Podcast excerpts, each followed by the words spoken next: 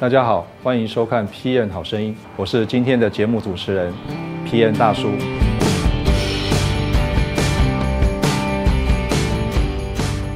大家都知道，PN 在职场当中一直是一个任务非常繁重而且艰巨的一个角色。在这个节目当中呢，我们将会邀请到一位产业界的 PN 来跟大家分享他的甘苦谈。以及一些经验上面的一些传承跟分享，希望借由这样的机会，能够带领大家迈入产品经理这个殿堂。大家好，我叫一，我叫议员啊，可以很好记的话就是一块两块的议员，然后英文名字叫议员，所以很好记。那我本身我是念电机，又是念电机出身，然后又转资管，然后当过呃从事过的工作有。工程师，然后 FAE 应用工程师，然后也当过 Pre Sales，也当过汽车的 Sales。那当然最后先后来的工作，当然就是转向 PM 的工作。曾经那个经历过两份 PM 的工作，这样。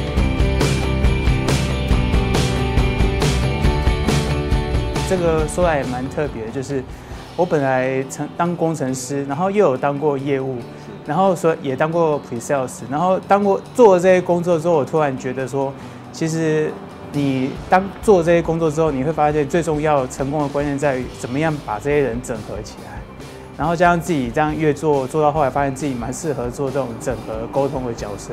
所以就往这个方向去，往这条路的方向去走，然后也在从走 P N 这条路上发现说，原来做这份工作，你可以从比较宏观的角度去。看到一间公司它的一个经营上，或者是产品的策略的制定上一些美美嘎嘎，因为你如果只是当工程师或只当业务，你会没有那种换位思考，你看到就是一个局部，而不是整个大局。那 P 验是比较能够接近像管理者那个角度去看这样子，对，所以我就是觉得朝这个方向走。如果有一天自己要当主管，或者说自己出来开公司的时候，我觉得这样的经验。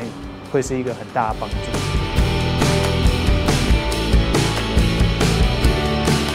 我觉得比较重要的就是很重要的关键点就是所有工作形成的掌控，还有这些资源整合，然后更重要的是人跟人之间的沟通。因为其实 PM 他，我觉得他这个角色比较特别，就是他做的都是大家不想做的事情。那比较如果用比较简单一点的说法，就是说你其实就是一个像杂物的工作。那可是这个杂物有分比较低阶的杂物、高阶的杂物。低阶杂物可能就是一般总机小姐或秘书在做。那 PM 他做的是管理一些那些人他做不出来的杂物，例如说，呃，有时候工程师需要安抚，或者说工程师他们的进度的掌控。然后业务他需要工程师，或者说需要公司哪些资源给他，他想要去，因为对业务来说，他要了解产品，他还知道说怎么去卖。那 PM 这个角色就是要很清楚的告诉。业务说这个产呃我们的商品的一些资讯，然后我们的竞竞争对手，是。就是有点像是你要做一个像 sales key 的一个角色，把这东西伸出来给业务这样，所以它等于是周旋在公司所有的人之间。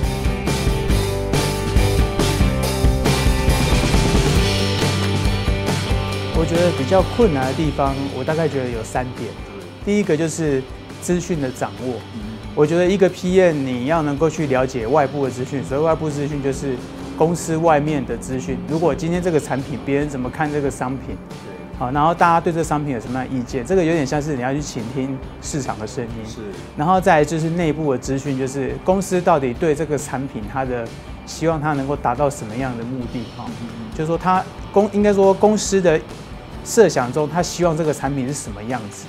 好，那这是资讯的掌握的比较困难的地方，尤其是外部的资讯。外部资讯你可能要透过一些工具或者是一个你的敏锐度去观察你这个商品，大家对你的感受是如何。是。然后在第二个，我觉得比较困难的地方就是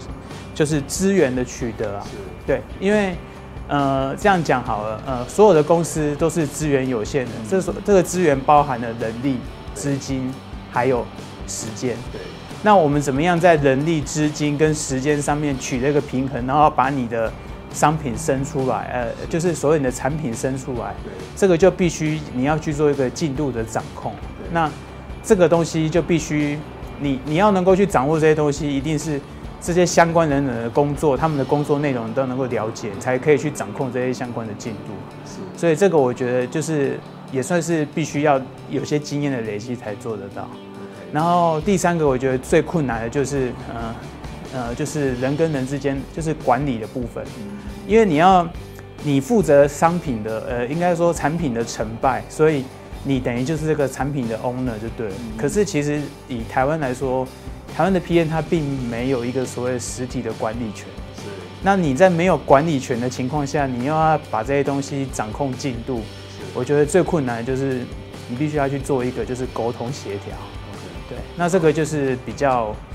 我觉得这算是一个情商管理，还有你一些，嗯，就是工作上的一些手段的应用，手腕啊，应该这样讲是。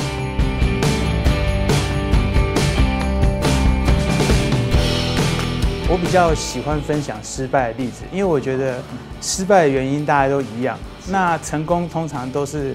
成功都是天时地利人和啊。成功的例子太多，我觉得也不用去。其实我的我的想法是，成功应该都是属于团队的。是。可是失败的话，大部分都是自己没有去注意到。那我今天分享一个失败的例子。哦。因为我觉得去你去面对失败，才知道接下来你的改进在哪里。是。对。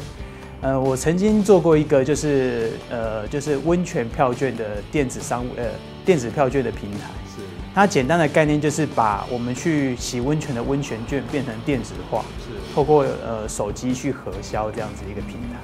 那这个案子整个的规划完成，通通在我心目中都是有达到我预期理想。那可是为什么我认为它是一个失败案子，在于。我当初接手这个案子的时候，其实公司已经规划好这个东西了。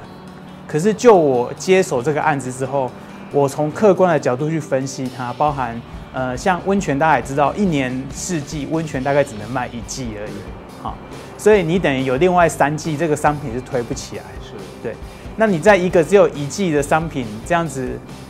它本身的市场规模其实是可以推算的出来，然后加上我们的竞争对手都是一些。实体的票券，它已经既有的通路啊，包含就是一些市场上老牌，然后这些温泉业者，他们又属于就是比较资讯化比较弱的这一组这个族群，所以你要去跟他推这种所谓的电子票券，本身就有一个困难点。那加上后来这个东西推出来之后，公司又把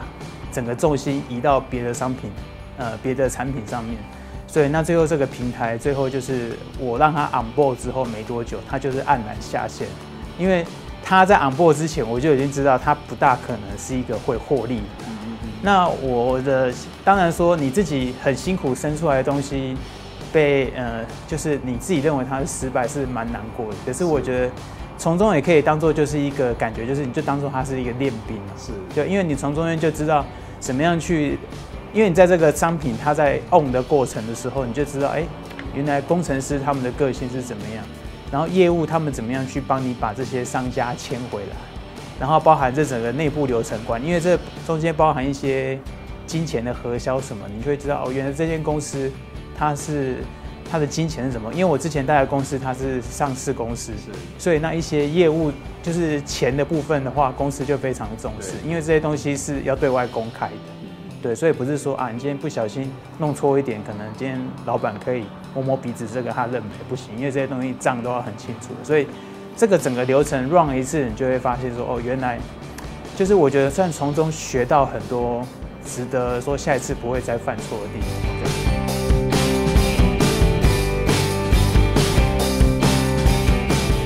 好，我的建议其实我觉得算是蛮简单的，就是我觉得一个好的 PM 就是你。什么都要懂，什么你懂得越多越好。可是你精的，当然不可能你什么懂都什么都精啊。那我是觉得你可以精的一两样，然后什么都要去能的话去懂它一点。就是我觉得就是你一个 open mind 的那种感觉，就是今天你遇到一个新的东西，你不要排斥去学习它。当你了解的越多，你